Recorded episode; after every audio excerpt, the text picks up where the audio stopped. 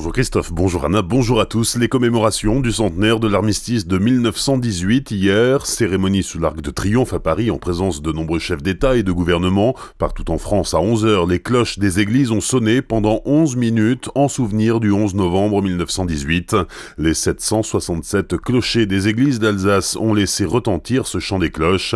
Des cérémonies étaient organisées devant les monuments aux morts des communes en souvenir de la der des der et de tous ces soldats morts au combat. Mais le 11 novembre, c'est aussi le début d'un temps de paix. Les représentants des différentes religions appelaient à une marche pour la paix hier après-midi sur la passerelle du jardin des deux rives entre Strasbourg et Kehl. Plusieurs centaines de croyants venus des deux côtés du Rhin se sont retrouvés pour proclamer ensemble une parole de paix. Hier matin au réveil, un drapeau Rottenwies flottait sur la flèche de la cathédrale Notre-Dame de Strasbourg. Ce sont les riverains qui ont donné l'alerte. Le drapeau rouge et blanc, symbole des régionalistes et autonomistes alsaciens, a été décroché vers 10h30, juste avant le début de la cérémonie au monument aux morts de la place de la République. La police entend bien sûr exploiter les images de vidéosurveillance pour identifier les responsables. À Célestat, plusieurs centaines de personnes ont participé aux commémorations du 11 novembre, le maire de la ville a rappelé son attachement au devoir de mémoire. Je tiens à ce que Célestat ne cesse jamais d'honorer ses enfants morts ou meurtris, a souligné Marcel Boer. À l'issue de la cérémonie, anciens combattants, gendarmes et pompiers ont défilé jusqu'à la salle Sainte-Barbe pour l'inauguration officielle de l'exposition Célestat 1918, fin de la Grande Guerre.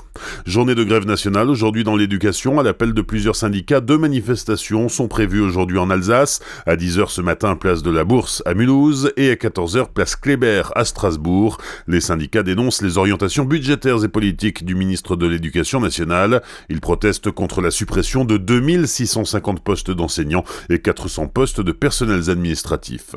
Un incendiaire présumé arrêté par la police samedi matin à Colmar. Un feu de benne à ordures a été allumé vers 6 heures du matin rue des Jardins. Il a pu être éteint avant l'arrivée des pompiers. Trois jeunes hommes ont été interpellés et l'un d'eux, âgé de 19 ans, a reconnu avoir mis le feu.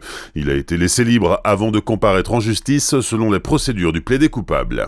Impressionnant accident d'un camion Ben samedi matin à Viroval. Le chauffeur était en train de vider son chargement lorsque le camion a basculé en contrebas de la départementale 417. L'homme âgé d'une cinquantaine d'années a été blessé au cervical et à la clavicule. Il a malgré tout réussi à s'extraire de la cabine. Les pompiers l'ont évacué vers l'hôpital Pasteur de Colmar. Les pompiers qui ont aussi tenté de limiter l'épanchement des huiles du camion pour éviter une pollution des sols. Deux grues ont été appelées ensuite pour relever le camion Ben.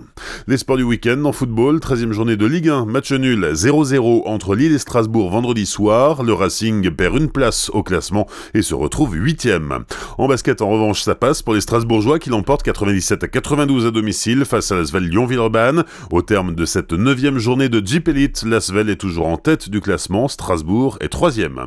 handball, Saran s'est imposé d'une courte tête au CSI vendredi soir, c'était la 8e journée de Pro League. Les Violets s'inclinent 23 24 À Célestat, Noël se prépare et les habitants sont invités à participer aux préparatifs. Deux journées de décoration sont prévues, la première le 21 novembre pour préparer les sapins et autres compositions florales qui décoreront les places publiques de la ville, la deuxième le 24 novembre pour confectionner des décorations de Noël avec le célèbre professeur Sapinus et la confrérie du sapin. Pour participer, il suffit de s'inscrire auprès du service festivité et vie associative de la mairie de Célestat.